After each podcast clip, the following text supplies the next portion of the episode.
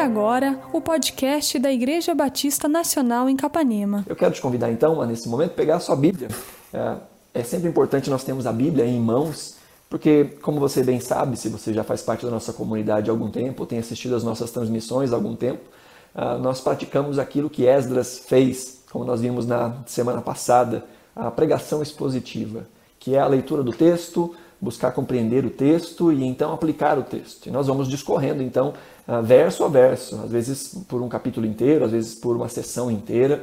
E como nós fizemos na semana passada, hoje vai ser da mesma forma. Nós vamos passar praticamente por uma boa parte de um livro, o livro de Neemias. Neemias. Então abra sua Bíblia comigo aí no livro de Neemias, no capítulo 1. Livro de Neemias, capítulo 1. O livro de Neemias faz parte ah, do conjunto de livros históricos, ah, tanto da Bíblia hebraica quanto da nossa Bíblia, que vai tratar então desse momento tão específico da vida do povo de Israel que nós temos falado nessas últimas semanas.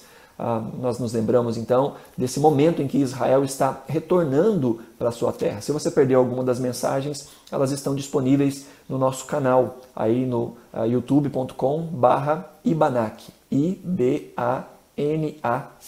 Você entra aí, é o mesmo canal que nós estamos fazendo então essa transmissão. Dá uma olhadinha, salva ele aí no seu, uh, nos seus favoritos. É, você pode também se inscrever no nosso canal, é, compartilhar isso para outras pessoas. Então aí no canal você vai encontrar as mensagens dessa mesma série que foram uh, feitas na, nas nossas últimas semanas.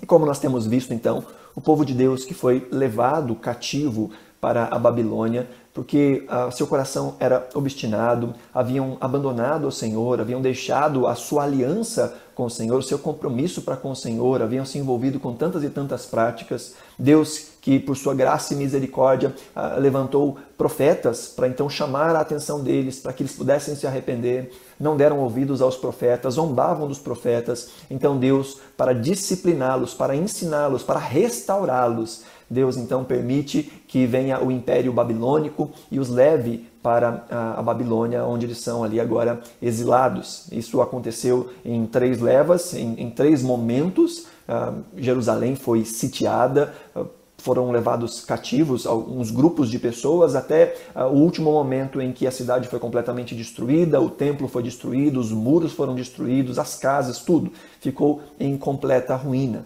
Nós vimos então que Deus havia prometido, mesmo diante uh, dessa profecia ou do profetizar destes uh, anunciadores do, do Senhor, eh, de que esse seria um tempo de 70 anos e que após esses 70 anos Deus os traria de volta à sua terra para restaurar-lhes a, a vida. E esse, essa restauração também aconteceu em três períodos. Primeiro com Zorobabel, onde veio um grupo de, de judeus de volta para eh, Jerusalém. Deus abriu o coração do rei Ciro. Ciro permitiu então que eh, Zorobabel, juntamente com o sacerdote eh, Jesua ou Josué, em outras traduções, pudessem voltar então com um grupo de mais ou menos 50 mil judeus. E eles voltaram para reconstruir o templo. E na semana passada nós vimos um segundo grupo que foi permitido agora pelo rei Artaxerxes que viesse para Jerusalém juntamente com um homem chamado Esdras, um escriba e também sacerdote. Ele veio então com um grupo menor, cerca de 1.500 pessoas, para agora ah, ensinarem a lei do Senhor, restaurarem a identidade do povo de Deus através da pregação da lei do Senhor, através uh, dos escritos antigos, uh, da Torá escrita por Moisés, os cinco primeiros livros da nossa Bíblia, era o que eles tinham ali, e muito provavelmente com maior ênfase ainda no livro de Deuteronômio, que era meio que um resumo de toda a lei do Senhor para o povo que estava prestes a entrar na terra prometida, isso lá atrás com Moisés, e agora também era muito apropriado para um povo que está vindo para um segundo êxodo, né? está saindo agora de novo, assim como o povo ah, saiu do Egito rumo à terra prometida, agora esse povo está saindo da Babilônia de volta à sua terra prometida. Então, agora nós vamos ver uma terceira volta, que é essa que acontece através de Neemias. A responsabilidade de Neemias vai ser na restauração dos muros de Jerusalém. Veja, a identidade do povo de Deus, a identidade dos israelitas, dos judeus, ela era formada basicamente por três coisas. Nós vimos um pouquinho disso na semana passada. Ela era formada pelo templo, pela Torá, a Bíblia que, uh, que eles possuíam à época, pela Torá, e pela terra. Era isso que compunha a identidade do judeu. o templo, a Torá e a terra. O que estava conectado com a sua, a sua personalidade, com a sua identidade como povo, era a centralidade de Deus, que era representada pelo templo, a habitação do Senhor, a, as leis do Senhor, as instruções do Senhor para aquela nação, instruções que não eram só éticas, não eram só morais, mas para Israel eram também instruções civis, eram instruções que governavam todos os aspectos da vida do judeu. E por último, a terra. A terra era um elemento muito importante na identidade do povo judeu. Na verdade, Deus sempre falou para o seu povo que ele tinha uma terra. Quando Deus levanta Abraão, que posteriormente vai se chamar Abraão, Deus diz a ele: Olha, eu vou fazer de você uma grande nação, e através de você serão benditas todas as famílias da terra, e eu vou dar a você e a sua descendência uma terra. E isso é reforçado com Moisés. Moisés então anuncia em nome do Senhor que este povo iria para uma terra que mana leite e mel. A aliança de Deus era demonstrada para aquele povo também num lugar físico, num espaço físico, numa nação que seria governado pelas leis do Senhor, por pessoas dirigidas pelo Senhor. Então toda a identidade do israelita era baseada nessas três, nesses três fundamentos aí uh, que nós uh, começamos com a letra T para ficar mais fácil de lembrar o templo, a Torá e a terra de Israel. E aqui nós então vamos ver um pouco a respeito de Neemias agora, uh, em Neemias capítulo 1. Uh, esse aqui é o terceiro retorno, aconteceu por volta do ano de 444 antes de Cristo, cerca de 14 anos depois que Esdras veio com aquele grupo para Jerusalém. E diz assim a palavra do Senhor, Neemias 1, verso 1. Diz assim: Palavras de Neemias, filho de Acalias, no mês de Quisleu, no vigésimo ano, enquanto eu estava na cidade de Suzã, Anani, um dos meus irmãos, veio de Judá com alguns outros homens. E eu lhes perguntei acerca dos judeus que restaram, os sobreviventes do cativeiro, e também sobre Jerusalém. E eles me responderam: Aqueles que sobreviveram ao cativeiro e estão lá na província passam por grande sofrimento e humilhação o muro de Jerusalém foi derrubado e as suas portas foram destruídas pelo fogo. Quando ouvi essas coisas, sentei-me e chorei.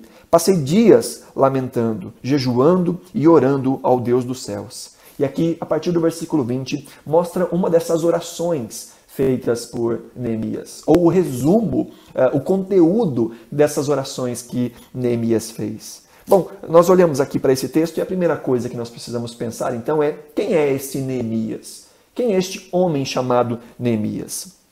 Uh, Neemias, a tradução desse nome, ou o significado desse nome, seria uh, Deus conforta, ou Deus é confortador.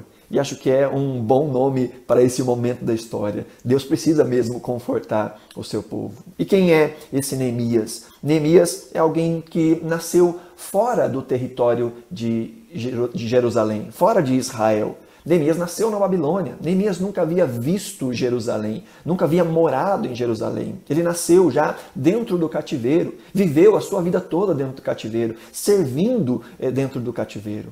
Neemias, ah, mesmo assim, cultivava no seu coração um apego por Jerusalém. Neemias entendia a importância daquela terra. É interessante nós notarmos aqui uh, que no versículo 1 nos diz que esse, esse momento em que um dos irmãos de Neemias vem contar como é que estava Jerusalém foi no mês de eh, Quisleu que seria algo em torno de novembro e dezembro aqui no nosso, se a gente fizesse a transposição para o nosso calendário. Diz então que eles estavam aí nessa cidade de Suzã, era onde uh, parte do governo ficava. Na verdade, o governo ele nessa época era dividido em três cidades ao longo dos, das estações do ano. Uh, então, a, base central era na Babilônia, isso durante os, os meses de inverno. Aí, quando chegava a época da primavera, eles então iam para essa cidade, para a cidade de Suzã. Se você se lembra, a história de Esther né, passa aí nessa cidade de Suzã. E havia ainda um outro lugar que era chamado uh, Ecbatana, que era uma outra cidade que para onde eles iam nos períodos de verão. Então, uh, Neemias está aqui servindo ao rei uh, nessa cidade de Suzã. Ele recebe esse, esse relatório de um dos seus irmãos de que a cidade estava destruída, que estava tudo um caos. E a ação de Neemias está descrita aí no versículo 4. Neemias ora ao Senhor. Então, quando nós perguntamos quem é esse Neemias, primeiro, esse Neemias, primeiro nós vemos que ele é um homem de oração. Ele é um homem que, diante deste pedido ou dessa informação que ele recebe, é uma informação que é muito triste, Neemias ora ao Senhor. E ao longo de todo o livro de Neemias, nós vamos ver várias orações de Neemias. Não é só neste momento que Neemias ora. E mais, o texto nos diz que ele orou durante algum tempo. Olha aí de novo o versículo 4 diz: Quando ouvi essas coisas, sentei-me e chorei. Passei dias lamentando, jejuando e orando ao Deus dos céus. Neemias não orou só naquele momento. Neemias passou vários dias orando ao Senhor. Na verdade, se você olhar para o capítulo 2, olha lá comigo no capítulo 2, verso 1 diz: No mês de Nissan, no vigésimo ano do rei Artaxerxes, na hora de servir o vinho, levei ao rei, é, na hora de servir-lhe servir o vinho, levei-o ao rei. Nunca antes eu tinha estado triste na presença dele. Por isso o rei me perguntou: Por que o seu rosto parece tão triste se você não está doente? Essa tristeza só pode ser do coração. Com muito medo eu disse ao rei: Que o rei viva para sempre. Como não estaria triste o meu rosto se a cidade em que estão sepultados os meus pais está em ruínas e as suas portas foram destruídas pelo fogo? O rei me disse: O que você gostaria de pedir? Então orei ao Deus dos céus e respondi ao rei: Se for do agrado do rei, e se o seu servo puder contar com a sua benevolência, que ele me deixe ir à cidade dos meus pais, onde os meus pais estão enterrados, em Judá, para que eu possa reconstruí-la. Veja mais uma vez Neemias ora ao Senhor. Mas voltando aqui no versículo 1 deste capítulo, uh, que nos fala desse pedido de Neemias ao rei, diz que isso aconteceu no mês de Nissan. Talvez isso não fale muito para nós, a não ser daquela marca de carro, né? A marca Nissan. Mas o mês de Nissan seria por volta de final de março, início de abril. Preste atenção. Neemias recebe essa notícia por volta de novembro, dezembro. E ele então fica em oração. Diz o texto lá no versículo 4 do capítulo 1 que ele ficou lamentando, orando e jejuando durante um tempo. E agora a gente já sabe durante quanto tempo? Durante quatro meses. Neemias estava aqui regando a, a, sua vida de oração, esse projeto de oração. E no capítulo, 4, do capítulo 1 ainda, do versículo 5 uh, em diante, nós vemos essa oração. Nós vemos um resumo da oração de uh, Neemias. E nessa oração nós vemos mais uma característica. Neemias não era só alguém de oração. Neemias era alguém que conhecia a palavra de Deus. A oração de Neemias reflete ou revela que ele conhecia as Escrituras. Olha lá no versículo 8. Neemias diz na sua oração: Lembra-te agora do que disseste a Moisés, teu servo. Se vocês forem infiéis, eu, eu os espalharei entre as nações. Mas se voltarem para mim, obedecerem aos meus mandamentos e os puserem em prática, mesmo que vocês estejam espalhados pelos lugares mais distantes debaixo do céu, de lá eu os reunirei e os restaurarei para o lugar que eu escolhi para estabelecer o meu nome. Veja, Neemias sabe das promessas. Neemias sabe do que foi dito por Moisés. A essa época, já cerca de mil anos haviam se passado desde os escritos de Moisés. Mas Neemias conhecia as Escrituras. E a oração dele é uma oração bíblica. Neemias se lembra da promessa, Neemias se lembra da palavra de Deus. Neemias se lembra de que Jerusalém é a habitação de Deus. No coração do judeu era isso que, que vinha em mente uh, quando se pensava na terra. Embora Neemias não tivesse nascido na terra de Jerusalém, ele sabia que o seu povo estava conectado àquela terra, ligado àquela terra. Então Neemias era um homem de oração, mas Neemias também era um homem que conhecia a palavra. Ainda uma última característica desse Neemias, ah, o finalzinho aí, no capítulo 1, no finalzinho do versículo 11, a última expressão que aparece ah, diz que nessa época eu era copeiro do rei. Neemias servia então na corte real, do, na corte do rei Artaxerxes. Neemias era um copeiro. E ao falar de copeiro, talvez a gente pense logo num garçom, né? alguém que vem e serve o rei. É, essa era uh, uma pequena parcela das atividades de, de Neemias. O copeiro, a essa época, era uma posição muito importante. Os copeiros eram confidentes dos reis. Eles eram pessoas que estavam em todos os momentos com o rei, e além de provar a comida real, ah, para que se estivesse envenenado que morria era o copeiro e não o rei, além disso, eles estavam ali em todo o tempo, viam todas as negociações, ao ponto então de que se tornavam confidentes do rei. Havia algumas características que eram necessárias para alguém se tornar um copeiro real. Eh, ele deveria ser um grande conhecedor de política, deveria ser alguém extremamente capacitado, deveria ser alguém culto, com muita inteligência e conhecimento cultural, e deveria ser uma pessoa muito bonita. Então, essas são as características de Neemias. A essa época, para ser um copeiro real, tinha que reunir todas essas características. E Neemias tinha todas essas características. Era alguém que estava ali, então, acessível ou estava próximo ao rei Artaxerxes. Se você se lembra, na semana passada, Artaxerxes é filho de Xerxes que também tinha o nome de Assuero, este que foi uh, esposo de Esther. Então, uh, Xerxes era uh, enteado da rainha Esther, uma judia usada pelo Senhor para preservar também o seu povo. E agora, no capítulo 2, nós vemos que uh, ele está diante do rei e o rei percebe que ele está abatido, que ele está triste. O versículo 2 do capítulo 2 diz que o rei olha para ele e diz: Por que, que você está triste?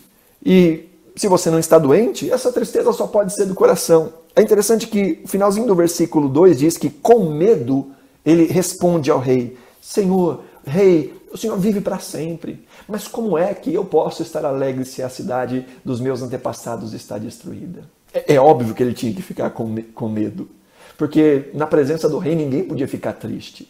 O papel de todas as pessoas ao redor do rei era de alegrar ao rei, e não de provocá-lo, e não do, de entristecê-lo. Então Neemias está de fato colocando a sua cabeça em jogo. E não só isso, ele faz um pedido audacioso. Neemias, que embora estivesse numa posição de, de realeza ou servindo a realeza, Neemias era um servo, Neemias era um, um escravo. E escravos não têm vontade, escravos não têm desejos, escravos não têm pedidos. Então ele é ousado. Neemias então era um homem de oração, um homem que conhecia as Escrituras, um homem que sabia da sua história e da conexão da, da sua vida, do seu povo com a terra, mas também um homem ousado. E ele então fala com o rei: Rei, me deixa voltar com um grupo de pessoas para reconstruir a minha terra. O rei pergunta para ele: O que, é que você quer que eu faça? Ele diz: Olha, se for uh, do agrado do rei, a bondade do rei, que me permita voltar à minha terra e reconstruí-la. Então Neemias uh, recebe do rei então essa, essa autorização para voltar para a terra. Bom, já falamos muito sobre história, né? E eu quero sempre conectar esse momento histórico com a nossa própria vida. Veja, nós estamos falando de um momento uh, na antiga aliança, em que a terra do povo, uh, a terra dos judeus, falava diretamente com a sua identidade enquanto povo de Deus. Hoje nós vivemos em um outro momento em que nós entendemos que a luz da nova, eh, da nova criação, a luz da, da nova aliança, eh, Deus não está restrito a uma nação, Deus não está restrito a um espaço geográfico. Eh, a vontade de Deus e o povo de Deus se espalha por toda a terra, porque esse povo foi constituído povo através de Jesus. Mas nós estamos vendo um momento em que a terra falava muito a respeito da própria presença de Deus e da identidade do povo. Em que as muralhas, que, vai ser, uh, que, vão, ser o, o, trabalho principal de Neemias aqui nesses capítulos iniciais, as muralhas elas resguardavam a cidade de Jerusalém. E para que servem as muralhas? As muralhas servem para proteger, em primeiro lugar, para que os povos não invadam, não, não, tomem as coisas. A essa época era isso que estava acontecendo, por isso vai levantar uma grande oposição, porque as pessoas não queriam que uh, fossem retirado ali daquele ambiente ou que, que fosse uh, dificultado para eles ali o trabalho de, de pilhagem, de arrancar as coisas de Israel. Mas os muros serviam então para proteger e serviam também para unificar Para dizer, ó, em volta dessas muralhas ou dentro dessas muralhas existe uma nação, existe um povo que ele é separado dos outros povos.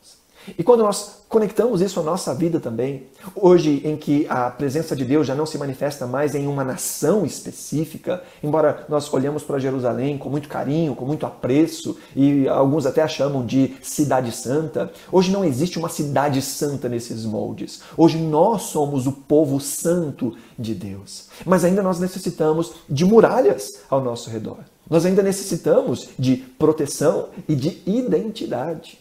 Nós somos o povo de Deus como indivíduos e nós somos o povo de Deus como essa comunidade, essa coletividade. E nós somos então eh, guardados por essas muralhas, em primeiro lugar, através da salvação. Salvação que é um ato, como nós já vimos até agora, um ato monergístico. É algo que Deus faz em nós. É algo que é uma obra de Deus. E é essa salvação que nos protege, é essa salvação que nos guarda. Mas ao mesmo tempo, nós ainda precisamos restaurar os nossos muros. Nós precisamos em todo tempo vigiar nessa restauração, porque enquanto a salvação é essa muralha, a santificação também é essa muralha. A muralha que nos protege dos nossos inimigos. E nós temos muitos inimigos. Inimigos que tentam roubar os nossos olhos, o nosso coração, Vivemos num mundo que é contrário a Deus e que em todo momento quer pressionar sobre nós valores e padrões que são contrários ao Senhor.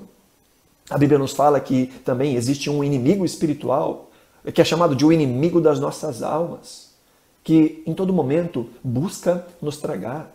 Mas além disso, há um outro inimigo, e esse inimigo é um inimigo interno, os nossos próprios desejos, as nossas próprias vontades, a nossa velha natureza que continua a lutar mesmo tendo recebido a Cristo como nosso Senhor, mesmo estando nesse processo de transformação, ainda existe dentro de nós desejos que são contrários ao Senhor. Existem inimigos. E nós precisamos em todo tempo estar restaurando essas muralhas, vencendo, reerguendo isso que nos protege e isso que nos torna povo de Deus. As muralhas que hoje nós buscamos são a, a salvação, nos firmarmos nessa salvação que nós já recebemos mas também a santificação. Um trabalho que, enquanto a salvação é monergística, é algo que Deus faz. A santificação é algo sinergístico. É Deus agindo e nós agindo. Deus agindo em nós e através de nós. Nós buscando a conhecer a Deus a cada dia mais. Então nós precisamos restaurar também essas muralhas, como indivíduos. Mas também precisamos restaurar as muralhas como povo. Nós somos esses restauradores de muralhas, enquanto nós uh, estamos edificando a nova cidade, a nova Jerusalém. É Cristo quem edifica o seu povo, a sua igreja, mas ele faz isso hoje através do seu povo, através da sua igreja. Enquanto nós eh, pregamos o Evangelho, enquanto nós anunciamos as boas novas de salvação, nós estamos uh, sendo usados como instrumentos de Deus para povoar essa nova terra que nós aguardamos. Nós somos forasteiros sobre essa terra, como nós cantamos. Nós somos forasteiros neste mundo. Nós aguardamos a nossa verdadeira pátria. Mas enquanto isso não acontece, nós batalhamos pelo reino de Deus, sendo estabelecido onde quer que nós pisemos os nossos pés. Assim como Neemias, que não nasceu em Jerusalém, que não conhecia Jerusalém, mas entendia o poder de Jerusalém, trabalhava por Jerusalém e sonhava com voltar a Jerusalém. Nós que nascemos nesse mundo caído, nós sabemos que a nossa pátria é outra. Nós trabalhamos por esta outra pátria e nós aguardamos a manifestação dessa outra pátria, a nossa pátria, que de fato é verdadeira. Então, Neemias é este que foi para restaurar os muros. E nós precisamos restaurar os muros da nossa vida, nós precisamos desenvolver essa unidade como povo de Deus e mostrarmos que somos um povo diferente, com padrões diferentes, com ações diferentes, porque estamos uh, rodeados por este muro de salvação, este muro de santificação. Vemos então a partir do capítulo 4 que este muro então começa a ser construído. Mas olha que coisa interessante. Uh, nós não vamos ler o capítulo 3, na verdade, porque uh, ele é um capítulo que fala de muitos nomes e Resumindo o capítulo 3, o que nós vamos encontrar é a família tal ficou responsável por esta parte do muro e eles construíram. Então são várias famílias, o que é uma coisa muito importante e interessante de nós percebermos. Aqui, ao longo de todo o capítulo 3, nós vamos ver que 38 indivíduos são nominados. Mas, além desses 38 indivíduos, eh, está sendo apresentado aqui 42 grupos de pessoas. 42 amontoados de pessoas, de famílias, que são responsáveis na construção desse muro. É um trabalho que não aconteceu com uma pessoa. É um trabalho que contou com toda a comunidade de Israel. Muitos grupos estão ali trabalhando, cada um na sua porção, cada um com a sua responsabilidade. É interessante que você vai ver aqui vários nomes sendo citados, mas Neemias, este Neemias do livro, não aparece com o seu nome citado. Neemias é aquele que arquiteta o trabalho, é aquele que ajuda a dirigir o trabalho, mas são todas as outras pessoas, são toda essa comunidade que está trabalhando para erguer as muralhas de Jerusalém. Olha que interessante. Nós também somos estes que constroem as muralhas, que edificam a cidade de Deus. Isso não é uma obra simplesmente dos oficiais. Isso é uma obra de toda a comunidade dos filhos de Deus. Cada um de nós, cada pessoa, cada indivíduo é um sacerdote. A igreja do Senhor é composta por pessoas que, uma vez salvos, agora trabalham para o reino. Cada um a sua parcela, cada um com a sua responsabilidade. Deus distribui dons, Deus distribui talentos, mas todos estamos trabalhando em prol do mesmo objetivo, a edificação do reino de Deus. Na igreja não existe espaço para consumidores. Na igreja não existe espaço para espectadores. A igreja de Cristo é composta de gente que, uma vez que recebeu o Evangelho, entendeu o Evangelho e se tornou povo de Deus, agora é um edificador, é alguém que trabalha pelo reino e para o reino. Deus nos chamou para sermos estes, estes representantes do reino do Senhor. Cada um à sua maneira. Existem pessoas que Deus levanta para estar à frente como líderes, ah, mas entenda mais como ah, um. Pensa num time de futebol. O time de futebol tem pessoas que cada um está na sua função, tem um atacante, tem um zagueiro, tem um meio de campo, tem um goleiro. E tem aqueles que trabalham na comissão técnica, que auxiliam para que tudo possa acontecer, para que instruam, para que ajudem em, em muitas formas. E nessas partidas também nós vemos a plateia, nós vemos o povo que está ali assentado e olhando o jogo. Veja, na igreja, todos nós somos chamados para ou jogarmos em uma posição ou auxiliarmos aqueles que estão jogando em alguma posição. Nós somos chamados para sermos esses. Mas infelizmente, dentro da igreja do Senhor, há muitos que se veem como plateia, se veem como público, que ao invés de estar batalhando e trabalhando uh, ainda zomba daqueles que não fazem as coisas como uh, acham que deveria ser feito. Como nos jogos de futebol, quando alguém faz algo errado, quando o goleiro não consegue segurar aquela bola. E nós vemos gente zombando, nós vemos gente chamando frangueiro, seu ruim. Às vezes na igreja do Senhor existem pessoas assim, que ao invés de estarem trabalhando pelo reino, não só não trabalham, como desmotivam, desencorajam aqueles que estão colocando as mãos no arado. Nós todos somos chamados a jogar nesse time. Nós todos somos chamados a desenvolvermos essas habilidades que o Senhor nos dá em prol do reino do Senhor. Assim como nós vemos aqui no capítulo 3, ah, uma expressão que, que é repetida várias vezes. No texto original, nós vemos ela sendo repetida 16 vezes. A expressão que a NVI traduz ao seu lado. Fulano estava aqui e ao seu lado. Esta família estava trabalhando e ao seu lado estava outra família. Nós vemos gente, cada um estabelecendo a sua função, mas com um senso de unidade, um senso de irmandade. Cada um fazendo aquilo que compete a si mesmo. Então vemos que essa é uma obra que envolve a todos nós. Nós somos todos construtores. É uma construção que Deus realiza, mas é algo que também nós realizamos, nós trabalhamos, nós fazemos. Vamos lá para o capítulo 4 agora.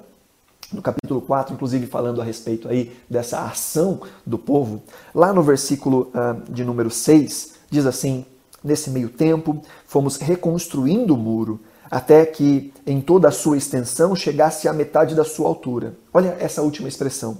Pois o povo estava totalmente dedicado ao trabalho. Um povo que havia se levantado, se posicionado em unidade para então batalhar e trabalhar pela construção da cidade, pela reconstrução da cidade. Mas, ah, como vimos na semana passada, como vimos na semana retrasada, como vimos ao longo dessa série, quando nós nos colocamos para fazer a obra do Senhor, sempre existem as oposições.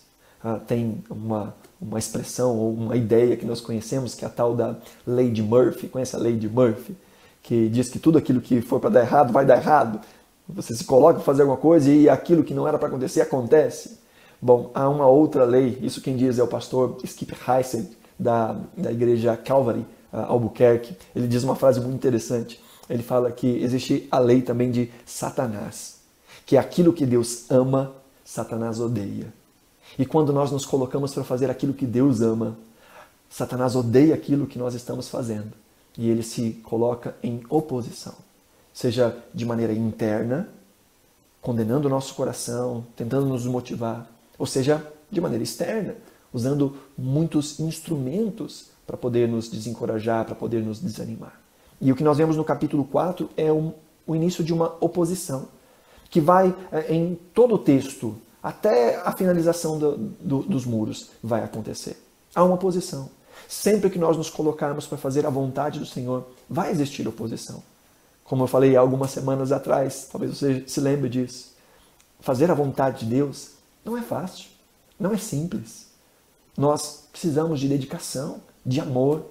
Se a vida cristã para você é muito fácil, é porque você está fazendo alguma coisa errada. Quando nós vivemos de fato para a glória de Deus, vão existir as dificuldades, vão existir os entraves, as oposições. E Neemias está enfrentando oposição, juntamente com todo o povo. Há muitos tipos de oposição. Aqui nós vamos poder ver alguns tipos. Por exemplo, aí no capítulo 4, ah, no verso 1, diz o seguinte: Quando Sambalate, esse é um daqueles que se opunham contra o que o povo de Deus estava fazendo, quando Sambalate soube que estavam reconstruindo o muro, ficou furioso. Olha, olha a primeira estratégia que nós vemos aqui. Ridicularizou os judeus e na presença de seus compatriotas e dos poderosos de Samaria, disse: O que aqueles frágeis judeus estão fazendo? Será que vão restaurar o seu muro? Irão oferecer sacrifícios? Irão terminar a obra num só dia? Será que vão conseguir ressuscitar pedras de construção daquele monte de entulhos e de pedras queimadas? Tobias, o Amonita, que estava ao seu lado, completou: Pois que construam, basta que uma raposa suba lá para que esse muro eh, de pedras desabe. Uma das estratégias para nos fazer desanimar, uma das oposições que, que existem são esses momentos de ridicularização, em que as pessoas zombam. E talvez você já tenha sido alvo dessa zombaria. De pessoas que dizem, não vai dar certo, desiste, a sua vida não tem, não tem sentido, não, não, não, não vai para frente. Ah, agora você quer dar uma de santo? Quando você está nesse trabalho, nessa luta, buscando santidade no Senhor, existem pessoas que vão se levantar, pessoas que não, não entendem o que a gente entende, não conhecem a Deus e vão zombar e vão dizer: Olha, você não vai conseguir. Como disseram aqui para Neemias e para todo o povo: Olha, ainda que vocês construam esse muro, é só soltar uma raposinha em cima que vai destruir tudo, vai acabar com tudo. Nós podemos ouvir ao longo da nossa vida isso: Olha, a sua vida não vai dar em nada. Você não vai conseguir sair dessa, você não vai conseguir vencer. Há muitos que são ridicularizados pela sua fé. Deixa eu só abrir um parênteses aqui. Há muitos que são ridicularizados por sua fé, porque na verdade estão estabelecendo mesmo uma fé ridícula. Presta atenção. Há muitos que são ah, zombados não porque estão vivendo uma vida real com Deus, mas porque estão vivendo uma caricatura dessa vida com Deus. Vivem de maneira que Deus não prescreve. Vivem uma vida, eh, de fato, zombando do nome de Deus. E não é à toa que outros vão dizer: olha, você, você não parece que é crente nem um pouco. Mas aqueles que vivem para a glória do Senhor, esses também vão uh, sofrer oposição. Então a primeira oposição que nós vemos aqui é a zombaria.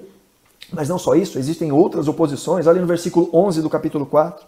E os nossos inimigos diziam: Antes que descubram qualquer coisa ou nos vejam, estaremos bem ali, no meio deles. Vamos matá-los e acabar com todo o trabalho deles. Os judeus que moravam perto deles, dez vezes nos preveniram.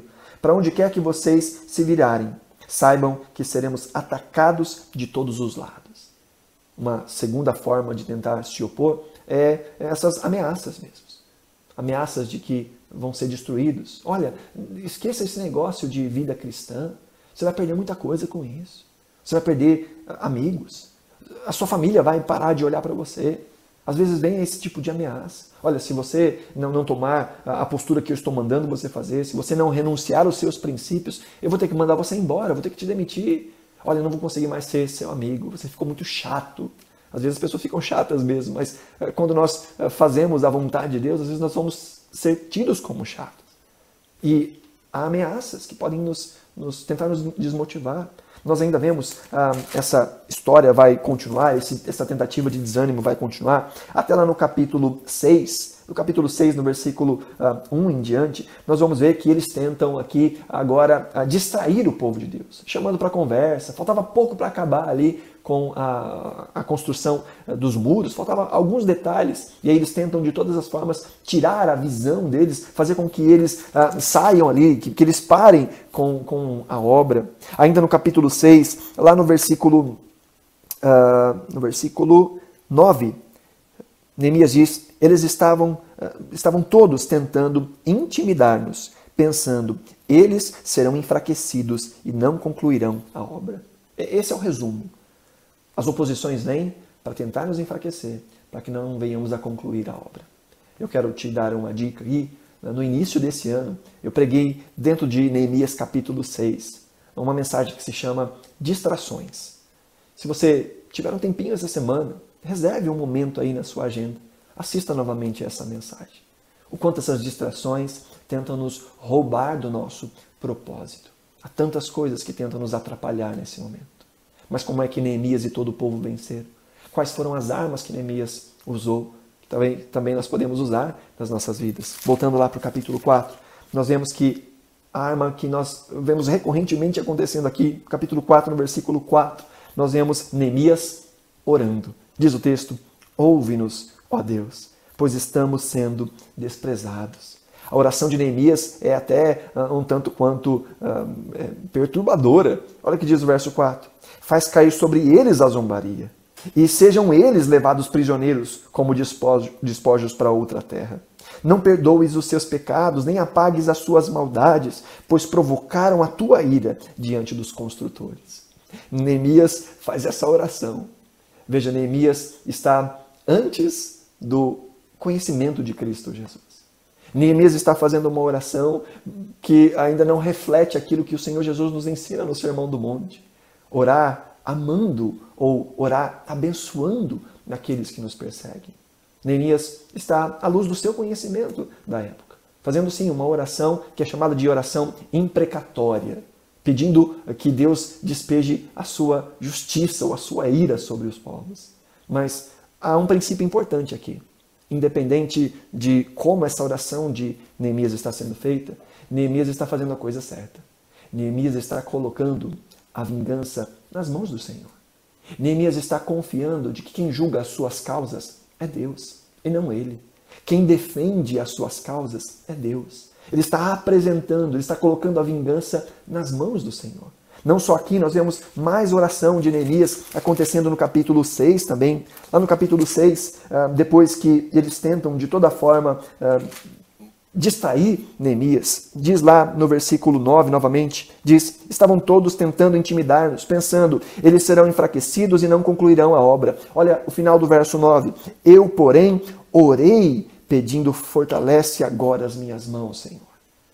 Neemias ora dizendo, Senhor, Fortalece, não me deixa desanimar. Mais à frente ainda, no capítulo 6, no versículo, uh, no versículo 14, depois que, mais uma vez, Neemias é tentado a, a, a se distrair, eles tentam armar uma emboscada para Neemias, e Neemias termina essa porção no versículo 14 dizendo, lembra-te, Senhor, do que fizeram Tobias e Sambalate. Meu Deus, lembra-te também da profetisa Noadia e do restante dos profetas que estão tentando me intimidar.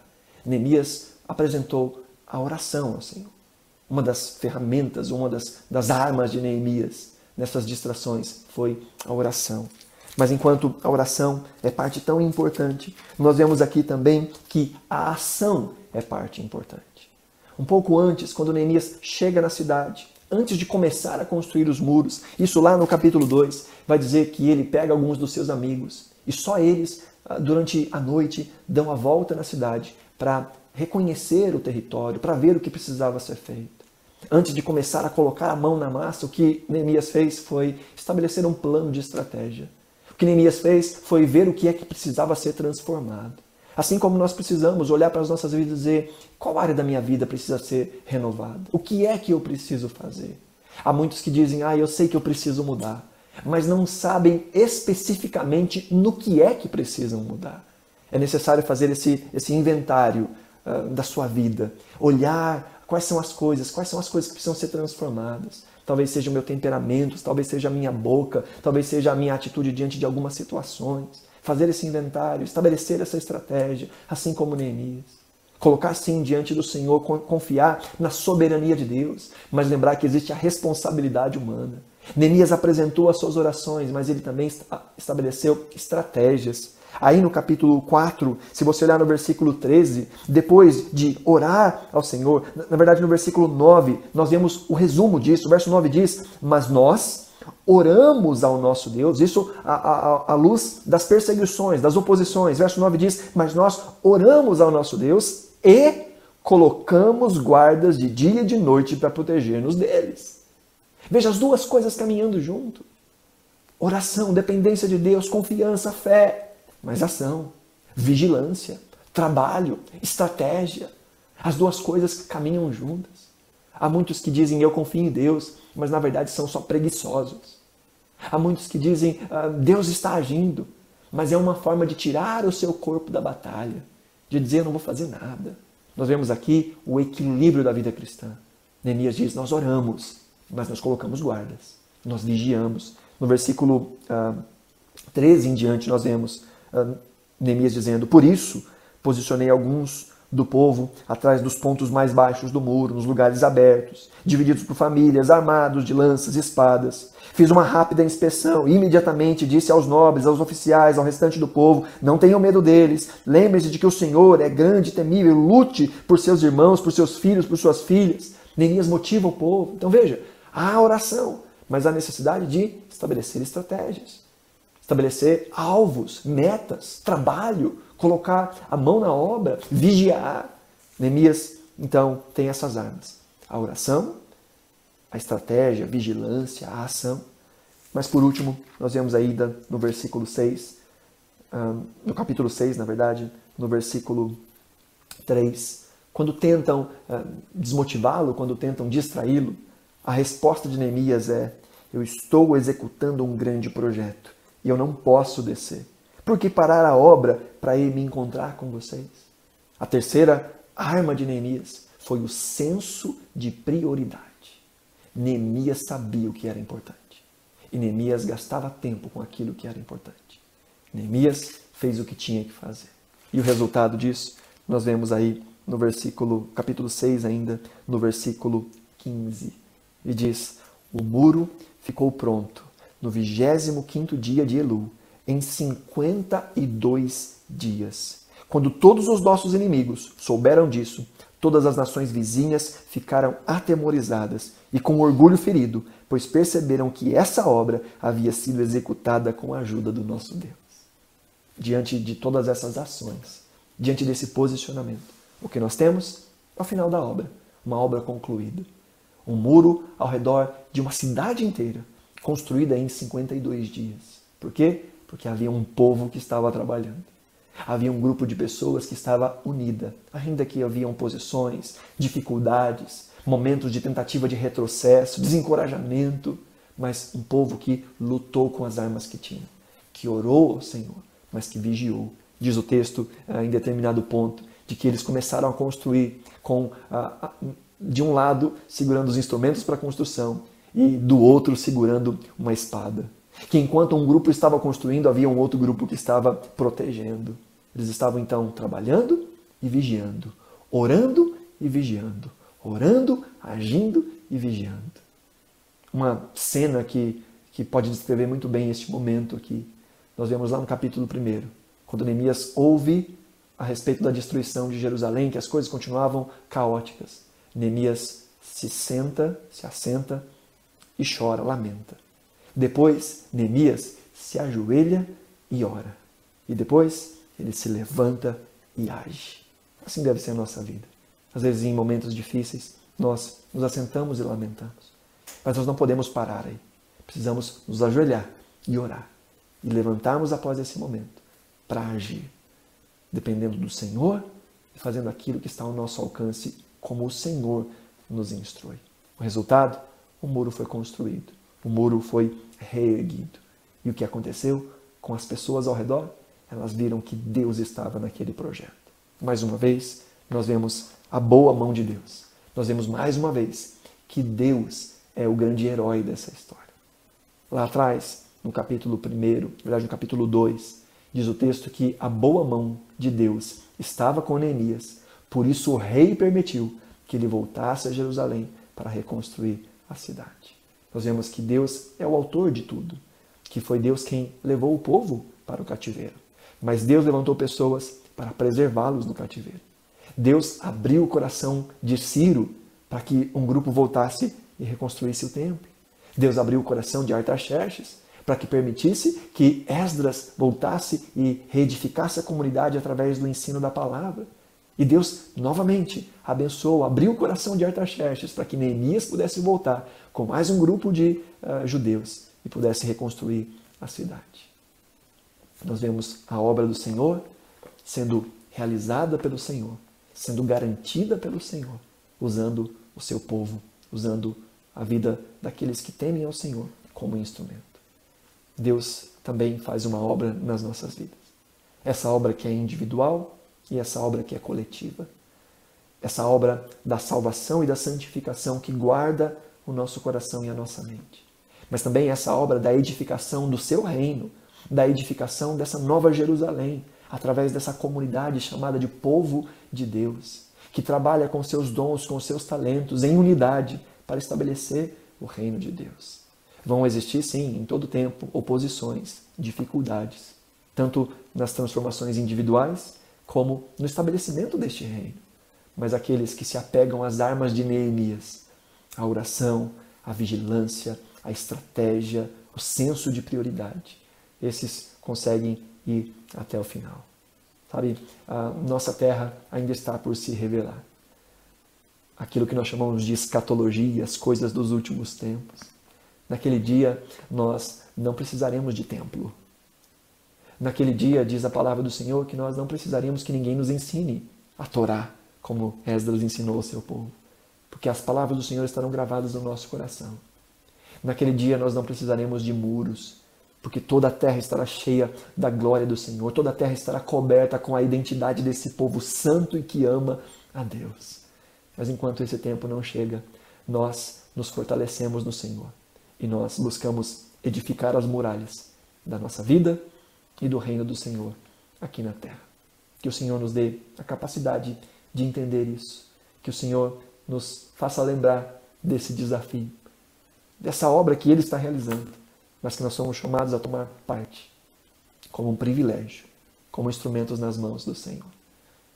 Que essa série que nós temos trabalhado possa servir para que nós possamos nos lembrar que existem dificuldades que acontecem nas nossas vidas e muitas delas são permitidas pelo Senhor para nos restaurar, para restaurar o senso de adoração, para restaurar a importância das Escrituras, para restaurar a importância da nossa identidade e da nossa expectativa dessa nova terra e desse reino de Deus que já começa a ser estabelecido aqui e agora. Que o Senhor nos dê visão em nome de Jesus.